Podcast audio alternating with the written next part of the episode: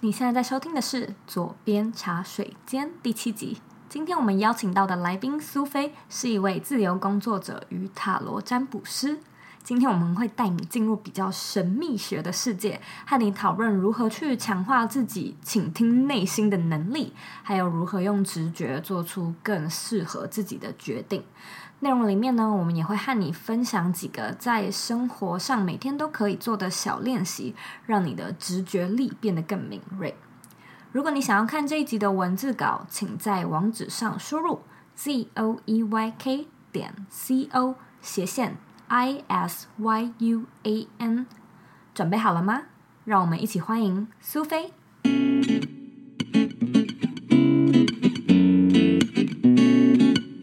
好，非常欢迎今天的来宾苏菲。Hello，嗨，大家好，我是逸轩，你可以叫我苏菲。嗨，逸轩，苏菲，可以请你稍微自我介绍一下吗？好，我目前是名自由工作者，然后我同时也是个写手跟塔罗师。那我们可以聊聊你的成长背景吗？就是你刚刚说塔罗，你是什么时候开始接触这种神秘学的东西？然后为什么会喜欢呢？嗯、我想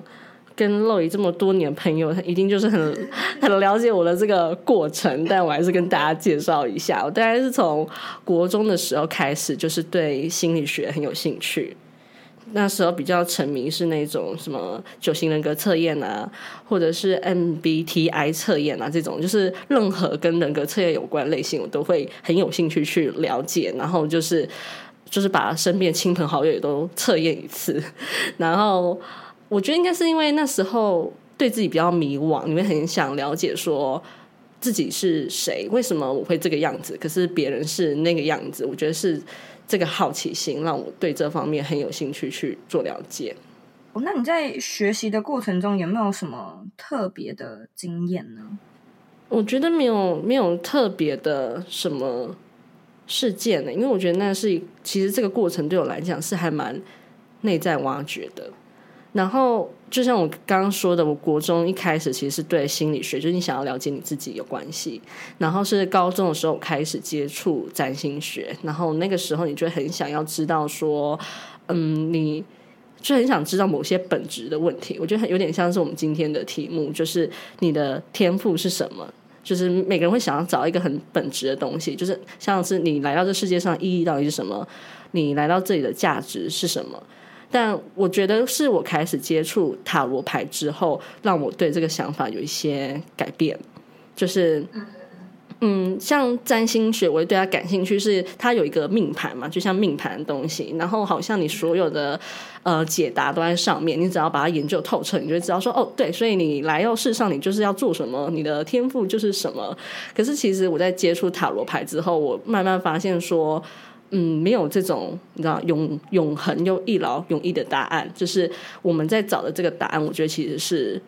不不存在的。就是你的每个当下都是积累的总和，是你你就像你先天那个命盘，跟你后天所做的每一个选择，跟每个人为的决定之后的一个综合。所以我会觉得说，其实它就像一个，就是你不断。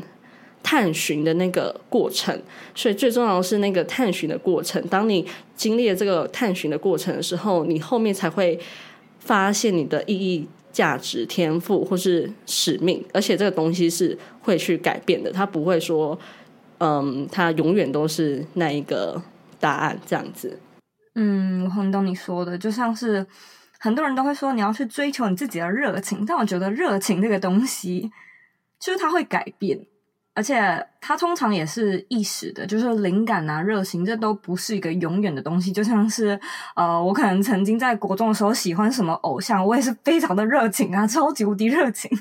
但就是这个东西，它是呃，要看你当时的阶段所发生的事情，然后你是怎么样去规划你当时的人生。我最近看到一个很有趣的演讲，然后他就是在说世界上有两种人。一种人是电钻者，另外一种人是蜂鸟。电钻的这种人呢，就是如果说发现自己有什么嗯很热情、很 passion 的事情，然后就会觉得那是自己的天赋和天命，然后他就他们就会一直往死里钻。然后好处就是他们非常的专注，通常也很认真、很执着。缺点的话就是他们没有办法呃不太能接受人家的意见，然后通常也很大声，就是对，这就是我要的，我就是想要这样的人生。然后，另外一种蜂鸟型呢，他们就是，嗯，该怎么说？就是他们不会，他们也许也想要找到那种天赋使命，但是他们没有一个是可以让他们这么诚心诚意埋头苦干的。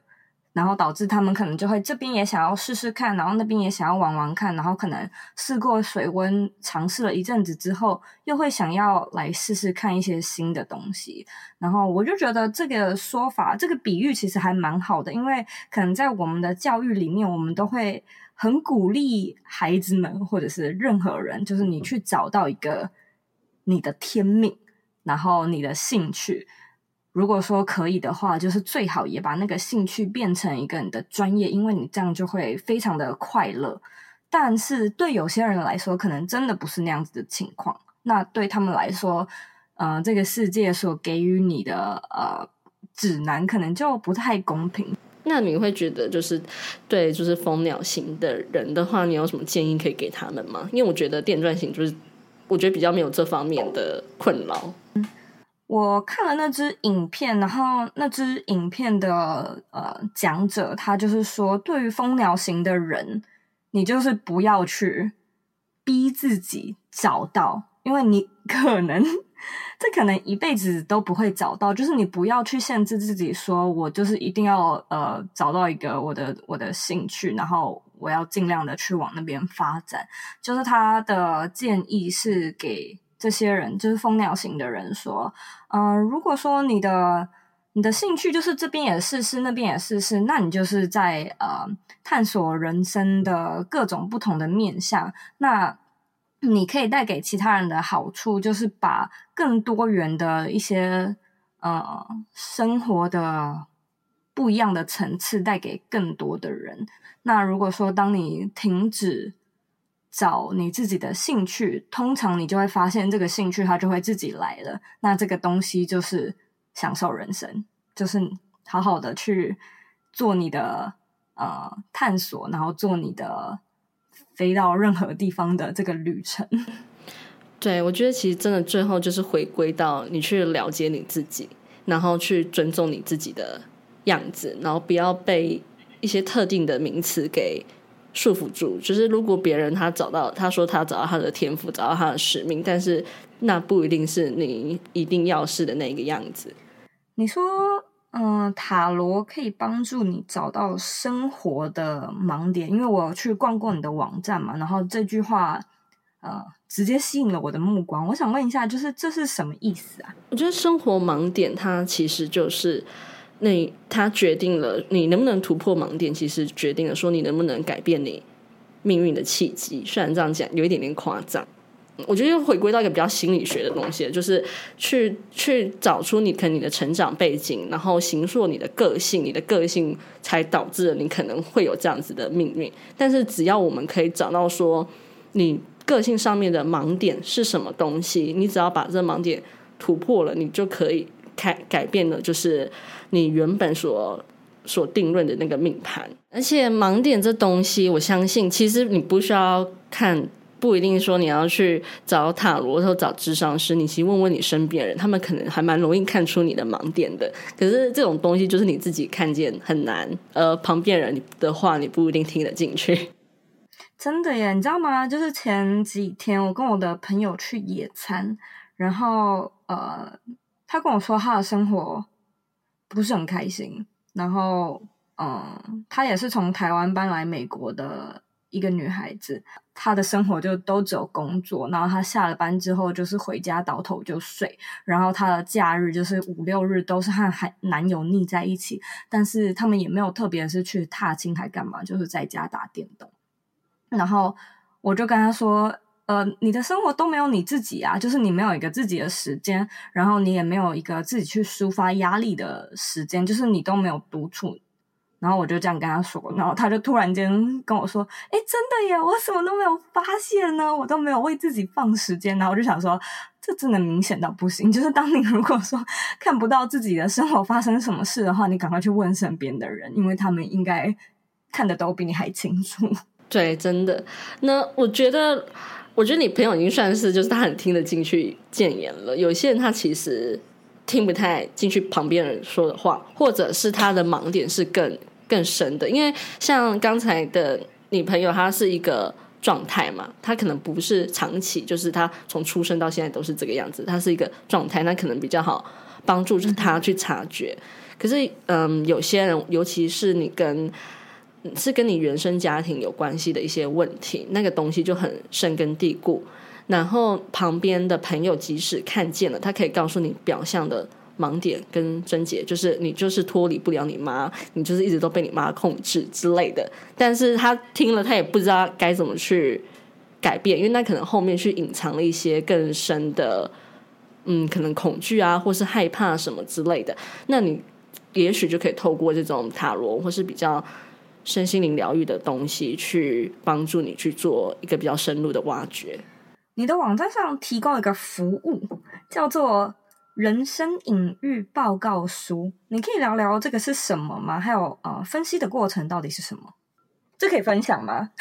OK 啊，没有问题。它其实就是，我觉得它就蛮接近你今天的这个主题。它其实它我使用了一副牌叫做神奇奥义猫塔罗。那这副牌它，嗯，如果对塔罗有一些基本了解的人，可能就知道塔罗它的七十八张牌其实就是。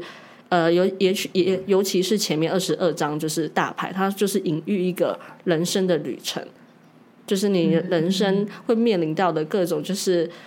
转合跟事件，它都把它化为就是图像，然后就呈现在塔罗牌上面。那猫塔罗它其实就是用猫的一生来来就是替换人人的一生，然后它其实就特别有一种神秘感，还有一种就自然的那种动物智慧。所以它这副牌，呃，我的这个人生隐喻报告书其实也是这个猫塔罗他自己，嗯，类似呃独立出来特别设计的一个牌阵，它可以，它是运用就是九张牌卡，然后来看你就是来到世上的使命是什么，然后帮助你达成这个使命的天赋是什么，那你目前完成的进度怎么样啊？还有你最后的总结，所以它的确可以提供比较。嗯，多的多的面向，然后特别适合就是你对自己很迷惘，或是你很想知道你处于在人生的什么阶段，这样的人就是来来占卜。那听起来内容很丰富诶。嗯，如果他如果就是真的做这个占卜的话，我会结合你的生命灵灵数跟一些易经来帮你更能看出你目前可能处于就是在人生的哪一个阶段这样子。或者有一些人，他们可能就是连自己生活中面临到什么样的状况，就都有点说不太上来，但就是处于一个很迷惘的状况。嗯，我觉得这个状况其实就可以，你可以做身心灵平衡检测。那它就是其实是针对你当下，比较是你当下你的状态是怎么样子。那也许有时候你会得到一些你意想之外的答案，觉得说哦，对，好像真的就是这个点。那人生隐喻报告书，它就更能够去剖析说，哦，你过去是怎么样，然后你未来可能是怎么样，它的时间轴会在更拉长一点。然后你放心，这个报告书里面不会出现任何你看不懂的字眼，它是非常就是白话文的，会告诉你一个综，我最后帮你抽完牌之后的综合结果。了解，所以说，听众，如果你感兴趣的话，你可以评估一下你现阶段是处于哪一种类型。如果说你就是连自己现阶段可能在迷惘什么都不太知道的话，可以试试看身心灵平衡这个测验。如果说你想要知道比较更深入的话，那人生隐喻报告书可能会比较适合你，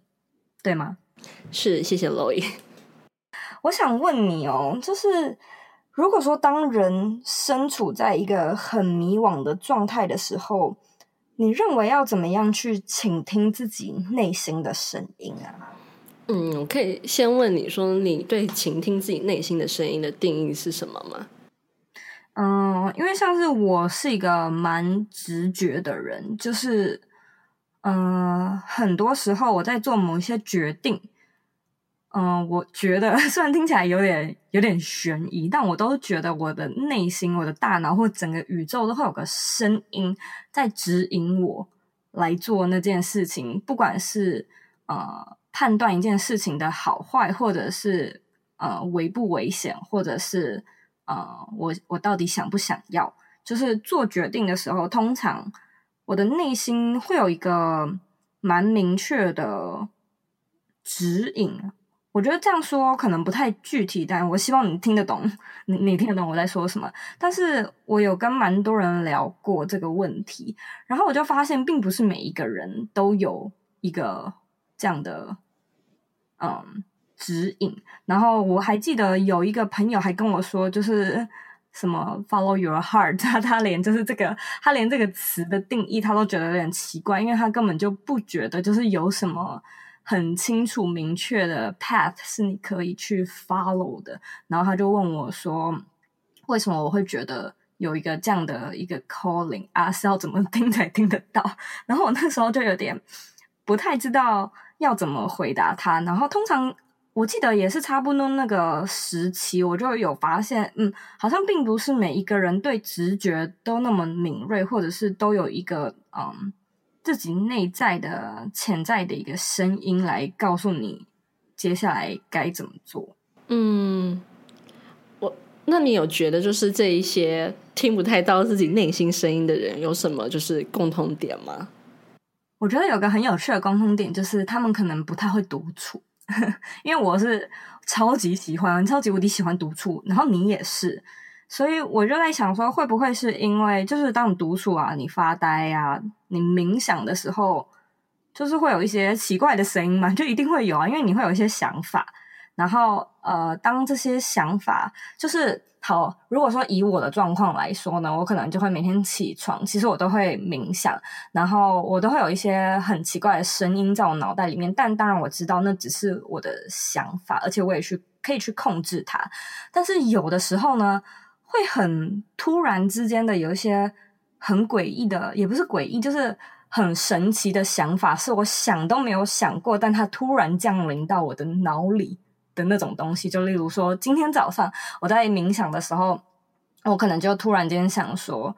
嗯，我晚一点的时候要来找那一个人来做我下一集的来宾。可是这一个人呢，我可能平常都没有什么在联络，然后他也不是一个我很熟的朋友，然后他就突然之间的就是出现在我的脑海里，然后我就我会我会自己觉得说，这好像是一种指引。因为我平常就是真的跟那个人没有什么接触，然后我就会把它视为是一个我内心的声音，所以我觉得大家如果说有人听不太到的话，共同之处第一个就是我觉得他们很少独处，所以他们呃比较常会忽略自己内心的声音，因为我觉得所谓的独处不是一个人坐在床上看看滑手机那样子而已，就是完全没有外界的干扰，没有手机，没有影片。没有笔电，没有电视，就什么都没有的那种时候，就是你能不能好好的和自己相处？然后，通常那种时候是我得到最多内心声音的时候，所以我觉得独处可能是一个很蛮大的重点。它其实就是让你有个空间，有个时间去，嗯、做自我整理。因为你跟外界接触，或是你可能忙了忙了一整天，你有各式各样的情绪或是想法。或是甚至是身体的疲累，你会就是把你堵住。你在那个状态下，其实是没有办法，嗯，像你说的，去听到自己什么内心的声音。你可能，你可能你的重，你的焦点就只是放在你要做的事情啊，或者是谁对你说了什么话，你的心里面的情绪啊，或者是你的身体很很累啊，这样子。所以，其实你去，就像你说，你去独处的时候，你其实是在做一个自我整理，然后把那一些外在的东西都排排干净了。嗯，你好好的去休息，然后不要让去平复你的情绪，然后只有那个时候的时候，你可能比较可以去听到你内心的真正的想法，然后就是你说的内心的声音这样子。所以其实我觉得，嗯，如果你你觉得你完全听不到你自己内心的声音。通常有两种类型，一种是你非常的理性思考，你很用大脑思考，所以你本来就是对感觉这方面就是很不敏锐的人，然后你甚至没有觉得，嗯、就是没有使用他们的必要。然后另外一种人是，他有非常非常多的情绪，就是他看似有很多感觉，然后有。很多想法，但是他其实背后都是很混杂的那种情绪。那这个情况下，你只会觉得你越想越乱，然后越听就是越多声音，但是就没有一个声音是你觉得真正是来自内心，然后正确的那个声音。嗯，对，所以我觉得你，嗯、呃，我觉得这个状态的话，可以你，尤其是第二个状态，你可以先先去厘清你目前一个比较客观客观的状态。你知道有些人他非常的容易被情绪笼罩，在那个情况下，就是其实就算就算是旁边的人跟他讲什么，他也是听不进去的。可能重点就是真的要去放松吧。我觉得现代人真的是蛮少放松的，他们可能觉得所谓的放松会是去做个 SPA。但是如果说你有做过 SPA 的话，你应该知道，就是在那种很舒服的情况下，你要不就是会跟芳疗师聊得很开心，不然就是会睡着。对，其实真的真正的放松就是你不需要接受任何外在的干扰，只回归你你你自己。我觉得那就是一个很很放松的状态。你知道我在前几年的时候去澳洲，然后那时候我就是有待过一个瑜伽的修行的会馆，我相信你应该听过这个故事。然后呃，每天我们早上到晚上就是会一直做瑜伽，人所有人就一直待在那个嗯，就是在那个社区里面。其中呢有一个瑜伽的练习，也算是冥想的练习吧，我觉得特别有趣，就是嗯。大家都是躺下的，然后老师就会跟每一个人说：“今天这堂课就是把自己放松到最松、最松的状态，但是不能睡着。”所以这就是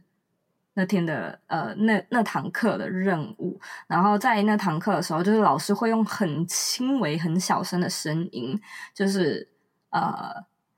和你说，现在要把感觉移到哪一个身体的部分，所以他会很清楚的指明每一个身体的部分。例如，他说：“我们现在从小指移动到无名指，移动到中指，然后就是把你的呃注意力放到你的掌心，然后现在移动到手腕、手肘，类似像这样子。然后他整堂课就是会点清你所有的身体的。”部位，甚至是就是内在的器官，就是它会有点像是朗出这些呃器官的名称。然后呃那时候我就会突然间觉得，哎天啊，就是谁平常没事会这样子，就是来好好的静心。可是这是一个非常有趣的课程，就是当有一个人指引你说好，我们现在把注意力放到你的鼻尖，放到你的唇尖，然后你就会。真的会呃心无旁骛诶，我觉得这是一个看你自己想不想要去练习，就试试看。也许你可以在家试试看，就是你清点自己 所有的身体部位，然后把注意力放到自己身上，然后在那段时间，你就可以去好好感受。好，我现在把注意力移动到我的胃，我的胃现在觉得怎么样？那我把注意力移动到我的膀胱，我的膀胱现在觉得怎么样？我觉得那个当下的。静心的效果是真的还蛮好的，而且真的很放松，就大家可以试试看。嗯，我非非常同意。我之前做瑜伽的时候也是，它最后会有一个类似像你说的这个，就是缓缓和吧，就是缓和最后缓和的阶段。然后我记得有一段时间，嗯，反正它最后的结语就是会，就像你刚刚说的，他会把你的部位清点一次，可能从脚然后到头，然后最后他就会说。现在把你的眉心放松，然后你真的就会觉得你的眉头平常都超级皱，然后就是就这样舒缓开来。然后我好像连续三个礼拜吧，我每次到到那个阶段的时候，我就会落泪。我觉得我很容易被召唤，但是他你你的那个落泪是，嗯，我觉得是你也是你一种身体的紧绷。其实有时候身体的紧绷也会造就你情绪紧绷，你的情绪其实会累积在你的。身体里面，所以你可能常常觉得肩颈很僵硬，然后腰很酸，从头到脚，包括你的心都是很很很紧很紧的。所以就是我觉得那的确是一个很好让你自己放松下来，然后你会意识到说哇，我原来我平常都背负了这么多的情绪。休息一下，进广告。加入我们的脸书私密社团了吗？如果你喜欢今天的节目内容，欢迎到脸书上搜寻“理想生活设计”，或者是在网址上输入 facebook.com 斜线 g r o u p s 斜线 z o e y k 点 c o。我们会在那里做节目后续的内容讨论，然后，呃，你也可以在上面发表你对节目的看法以及希望我们做的内容。期待在社团里见到你。广告结束，那我们回到节目里喽。像你刚有说，就是大呃现代人比较压力比较大，那比较不会放松。那你认为有什么样实际的行动可以让大家提高，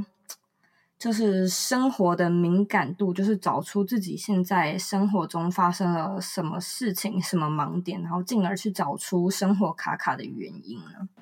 嗯，我觉得这真的就是看我们要怎么样去自我疗愈嘛，就像。自我解救这样子，我觉得像刚才若雨说的，就是呃，你先练习放松，把自己的情绪给缓和下来，那个时候的状态，你可能才是比较客观，可以去做一些自我整理的。那你呃，你开始有这样的这种提升的意识的时候，你比较有有觉知的时候，嗯、我觉得如果嗯，其实我觉得大部分的人都比都有这个这个方面的困扰，就是。我觉得情绪永远是你造成你一些心理压力，包括就是焦虑啊、紧张啊、担忧、恐惧、害怕，就是这种各式各样情绪，都是常常会去阻碍你的一个原因。然后我还蛮建议大家在生活里面可以做这样的练习，就是你去追踪你自己的情绪情绪来源。嗯，然后追追踪情绪来源，一开始的时候是呃，你要去如实的。呃，释放你的情绪，你不要去压抑它，然后你去如实的看看你现在的感受是什么。就拿就拿我自己的例子来讲好了。其实的，呃，你会发现有些人特别爱生气，不管什么事情他都会生气，但是他们其实只是用生气这个单一的情绪来掩盖他们背后的其他的，比如说，哦，我其实是因为我难过了，我受伤了。我现在很害怕，我现在其实很紧张，我现在不知道该怎么办。但是他们会把这些情绪通通掩盖起来，然后就是用生气的方式来表现。然后这样的方式其实会呃非常的阻碍，非常的阻碍。它就是有点像是你前面的第一道第一道垃圾嘛，就是你必须先把这些垃圾都清除掉之后，你才能够真的去看看说你真的自己是什么，你才会有说你。更近、更内的，就是内心的声音，然后发现你的意义，去发现你的价值。所以，我觉得在做这件事情的第一道关卡，其实都是你的情绪，一定是要，嗯，借由你的情绪去认识你自己。不是说我们要做一个不生气的人，而是说去。正确的认识跟表达你自己的情绪，所以你如果当你下一次你又生气的时候，你可以问自己，你不一定要跟任何人交代，你只需要问你自己就可以。我为什么生气？哦，可能是因为他刚刚讲那句话让我觉得很不爽，很没有礼貌。因为通常其实他们都用一些外在借口来来来掩盖自己生气这件事情，他们会把自己的。把自己的生气视为很理所当然，但是你可以又你可以继续的去追踪他，就是追根究底。你可能说，哎，为什么我会觉得他很没有礼貌？然后一直往内问，往内问，问到你最内心其实最深处的那个感觉是什么？比如说，因为这句话让我觉得很没有面子，然后这件事情其实我是没有自信的，所以他讲的这个东西讲到我痛处，所以我生气。就是你要去追到非常底的。东西，你可以去认识你的情绪，然后你才可以就正确的认识自己。就是像我刚刚说的，你才会开始看见说我的盲点是哪里。也许我就是这一块就是我的罩门，嗯这个地方就是我最我最介意的东西。然后我所有的用力都是为了要掩盖这个东西。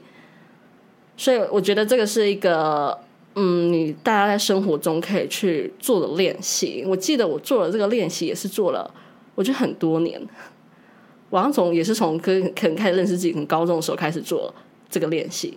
然后你也许会觉得有一段时间你特别变得情绪化，因为你可能没有没有在压抑那些情绪，你会觉得自己的情绪特别丰富，特别情绪化。但那个那都是没有关系的。然后你最最重要的还是说你要去不要对自己撒谎，然后你要对自己诚实。真的，因为我其实也有意识到，问自己为什么，就是这件事情有多重要，因为它真的可以让你厘清。因为我觉得蛮多人就是你，你现在是在说就是排除你不想要的。那我觉得这个方法就是问自己为什么的这个方法，也可以用在你想要的呃这件其他事情的部分。例如说，你可能想要买房子，很多人都想要买房子、买车，你可以去问自己为什么你想要。然后你可能会得到的答案是因为我想要呃有一个地方可以安身，我想要有一个自己的家。然后你可以再去问为什么，很多人问到这边就会停下来了，但是你要继续问下去，就是你可以继续问说为什么我想要一个家？那你得到的答案可能是因为我想要和我爱的人住在一起，我想要感受到温暖。你可以再继续问为什么你想要感受到温暖？那你就可能会得到说，因为我觉得安全感是非常重要的，因为我想要有有人爱，我想要和我爱的人共度一生，类似像这样子。那当你得到这个答案之后呢，你就会发现买房子不是你的目的，你的目的是想要和你的爱的人呃相爱，然后共度一生，然后觉得很安全。所以呢，如果说你买到房子，但是嗯。你没有很安全，那你也会不开心。如果说你没有那个爱的人，你也会不开心。如果说你们感情不好，你还是会不开心。所以就是买到房子只是一个很表面的事情，你要去想一想，就是你要怎么样去呃达成这个房子底下你想要涵盖的元素。对，我觉得这个真的很很重要。其实你问到底，你就会发现，发现，嗯、呃，那那你其实就听到你自己内心的声音了。而且我觉得在问的这个过程中，嗯、就是你可以注意一个信号，就是你有没有出现理所当然的答案。那有些人可能问到，就像你刚刚说的，就是为什么你想要有家？然后有些人会给你答案是每个人都要有家，你知道吗？也或者是也许你会问说，为什么你想就是嗯，为什么你觉得？有个家很重要，然后他可能会跟你说，家本来就是最重要的事情，就是他会给你一个很理所当然的答案。当你问你自己的时候，有出现这个信号的时候，它是一个很强而有力的，在告诉你，你在用一些外在的声音去支持你自己。因为其实我们要去承认自己的欲望，承认自己想要的东西是很困难的，就像。就像我们的妈妈，她想要被爱，她想要被关注，但是她绝对不会这么直白跟你说，她会跟你说你应该要怎样，你应该要哪样，然后用一些外在的事事情，或者是说，呃，别人都是这么说的啊，嗯，做子女的本来就是应该要怎么样啊，就是这种很外在的事情来支持自己，那她其实就是。我觉得他他真的就很像是此地无银三百两啊！就是如果你当你出现这个信号的时候，没有错，他那个就是你的你的点，然后你再用一些外在声音去帮助你自己逃避。哎，这是一个很好的 take away，哎，大家可以赶快做笔记一下。如果说你发现自己有什么理所当然的嗯、言论，那可能就是一个一个面具。我在想。因为我觉得理所当然这个事情，可能是社会给你的、家人给你的、你的朋友给你的。你你身边的人都有车，所以你就会觉得啊啊，我就是要有车啊，大家都有啊，这就是一个很正常的事情啊。你要你要呃行动，你要呃载家人出去，就是要有车啊。但是这可能不是一个内心的真正的答案。我觉得那个答案通常是一种感觉。所以如果说这是一个理所当然的答案，那你就是还没有把你的感觉拆解到最小的元素，通常就是最 deep down、最深入的那个原因，通常就是因为，嗯，我想要有成就感，我想要被尊重，我想要被人爱，我想要有人关注我，就是通常是这样的一个这这几个很简单的元素，就是那种分子是不能再拆的元素，才是你内心真正的渴望。对，那个答案会对你而言来说是个独特的价值，它会对你有个独特意义的答案，但它绝对不会是理所当然的答案。哦，我觉得啊，我突然想到，我觉得内心的声音还有一个嗯很有趣的地方是，像像你刚刚是说你会觉得你听到有个有个有个有个想法，其实你也不是真的听到什么声音，但是会有一个想法就是落到你的脑中。嗯哼，那我觉得当你比较放松状态的时候，其实。你可以留意，就是你身边的资讯，尤其是你特别注意的那一些。比如说像我好了，我很我是一个很喜欢看书的人，我很喜欢阅读，所以我有发现一件事情，就是当我有一阵子我在困扰什么事情，或是我在想什么事情，嗯、即便是一件很小的事，比如说我说，哦、呃，好想知道哪边有好吃的咖啡厅哦，这样类似像这样，然后我就会在比如说报纸上面，或者是在。呃，杂志上面，可能你去早餐店吃吃早餐，然后你随手翻阅那个杂志，你就会刚好看到你想要你疑问的那件事情的答案或是资讯。但我觉得这当然用科学角度来说，就是你会关注你感兴趣的东西，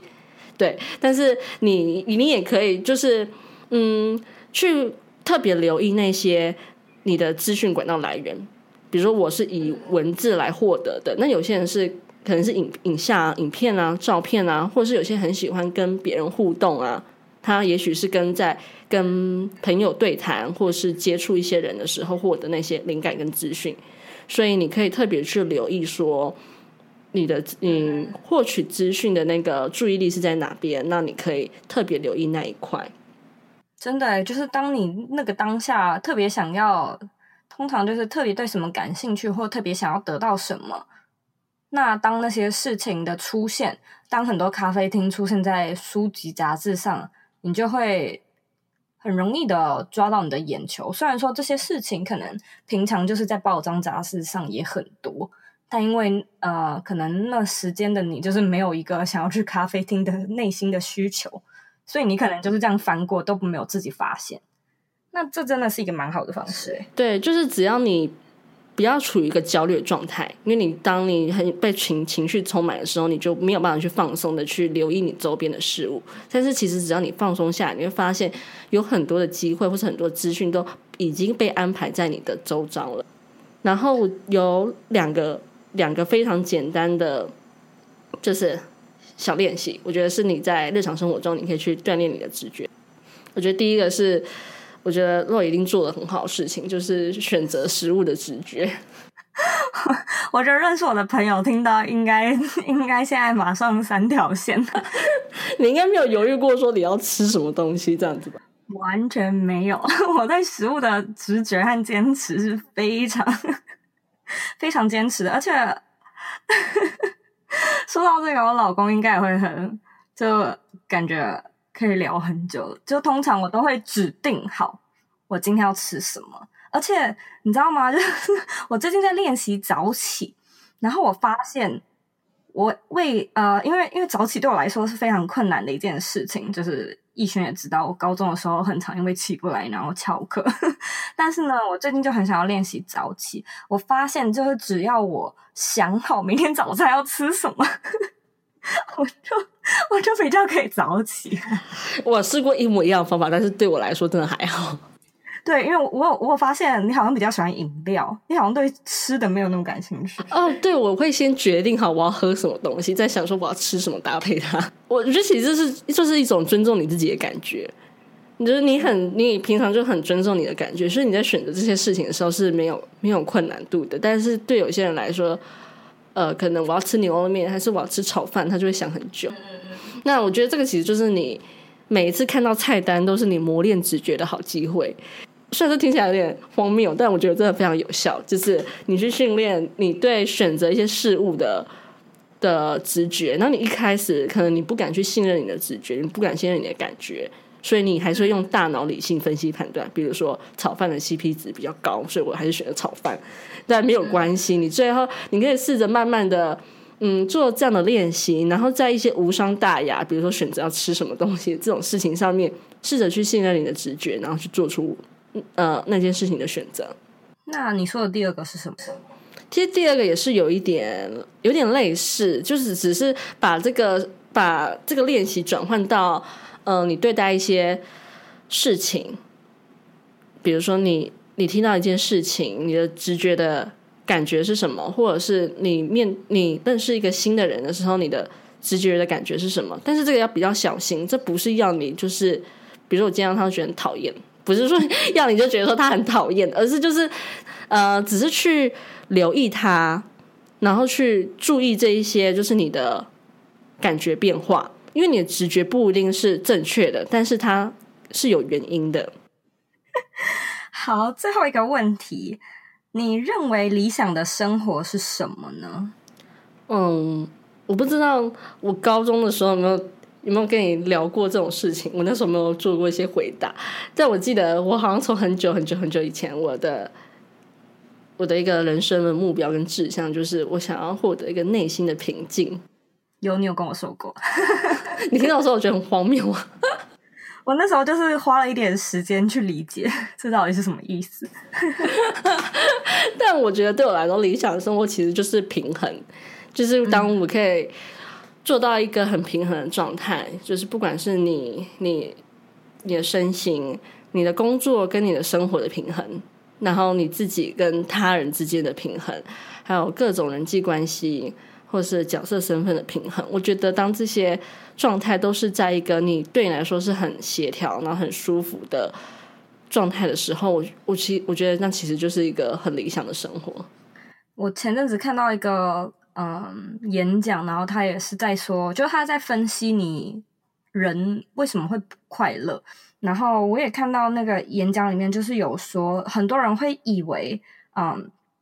生活就是去追求一种理想，但是理想其实不是只有一种，就是你对事业上会有对事业的憧憬，然后你对健康、家庭、恋爱或者是自我成就，就是这方这几个方面，就是你都要去，嗯。达到你的那个理想的模样，不然如果说现实中的你不是那个模样的话，你可能也会很容易感到不快乐。就像是有一些呃女生，她们可能一直都有结婚生小孩的梦想，那她也顺顺利利的结了婚生了小孩，所以在这个部分呢，就是家庭的理想她可能达成了，但达成了之后，她会面临到另外一个方面，就是她的自我，她的自己的人生成就。或者是他的健康，例如说睡眠部分。那如果说这些地方没有办法达到平衡，他一样会不快乐。尽管他以为他自己的梦想是结婚生小孩，有一个爱他的老公，有一个舒适的家。尽管这些都已经达到了，但是其他方面他的如果没有照顾到的话，他可能还是会不太快乐。对，我觉得这就是一个。各方面的平衡，我觉得不一定是理想的生活，但我觉得那就是对当下你来说最好的生活。嗯，好，谢谢逸轩，今天我聊得很开心。如果说大家想要呃对你的这个塔罗工作室感兴趣的话，要去哪里找到你呢？好，高兴终于来到尾声。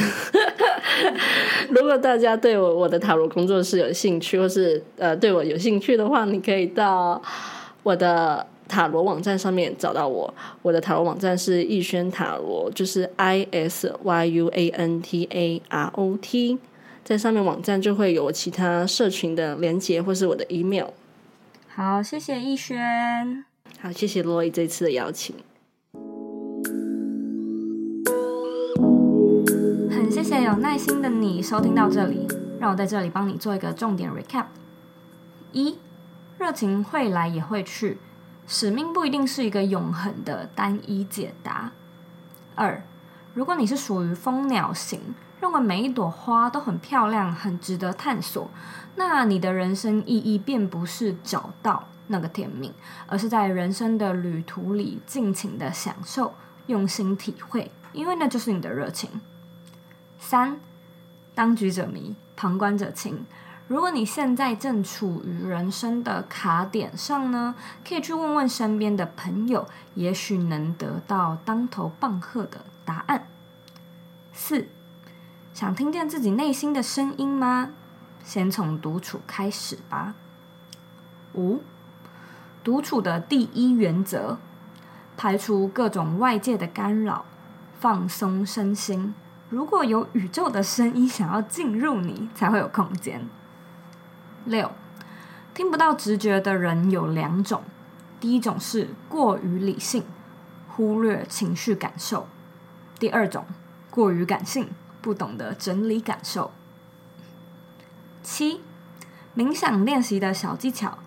可以去寻找适合自己的引导方式，或者是把练习的注意力放到身体的各个部位去做练习。八，